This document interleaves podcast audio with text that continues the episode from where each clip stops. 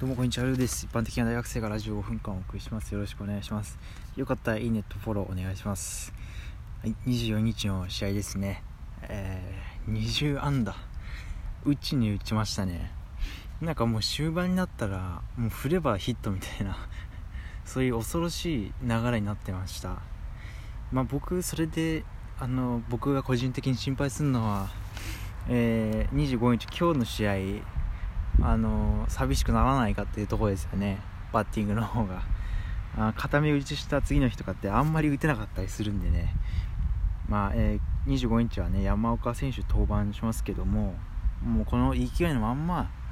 もう今日もにあもう20本ぐらいヒット打っちゃっていいよぐらい。あの、っていう感じでお願いします。はい。で僕見てみたんで出場選手見てみたんですけれども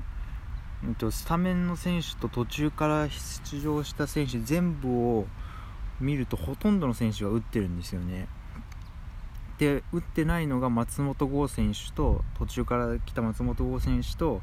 あとスタメンの清宮選手以外はみんなヒットを打ってたっていうなかなかすごい試合ですよね。まんべんなくみんなが打ってたっていうあのすごい試合。12点取りましたから。あ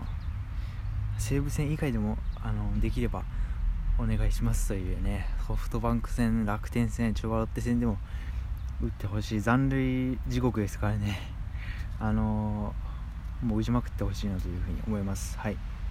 まあ、それはさておき、えー、昨日の試合はね、えー、上原選手がね、え今季1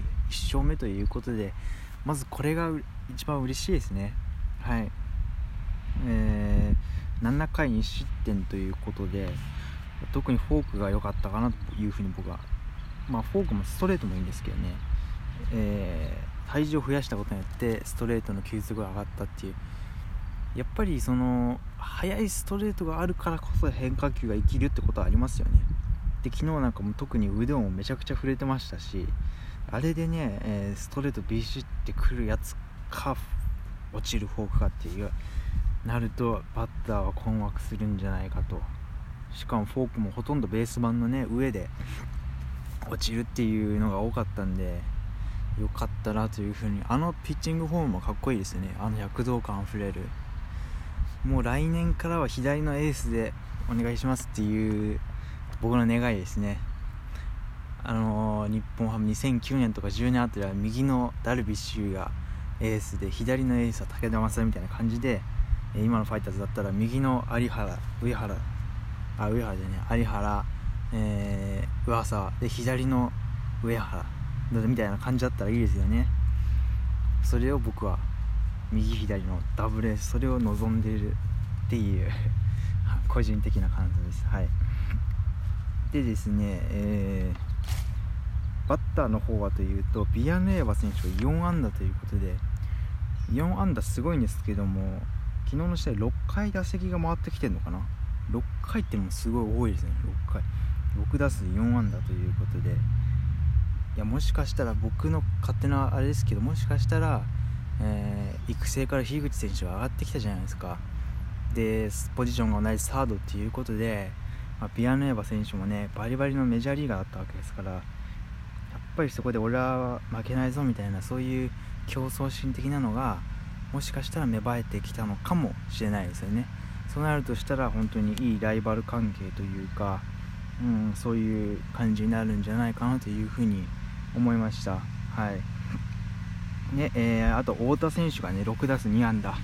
えー、試合の途中でね、えー、太田選手打率3割超えたんですけれどもうんそこからねあの結局試合終わった時は2割9分9厘ということで、えー、早く3割ね、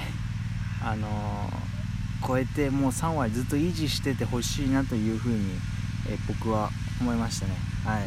あのぜひとも目指せるあの県内に入ってるんで試合あシーズン終わり頃にはもう3割取っててほしいなというふうに思います。で、えー、今日の、え、先発が山岡投手とマルティンス選手ということで、え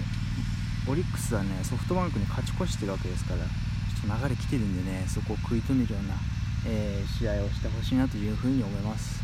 えー、今日は以上になります。はいルーでした。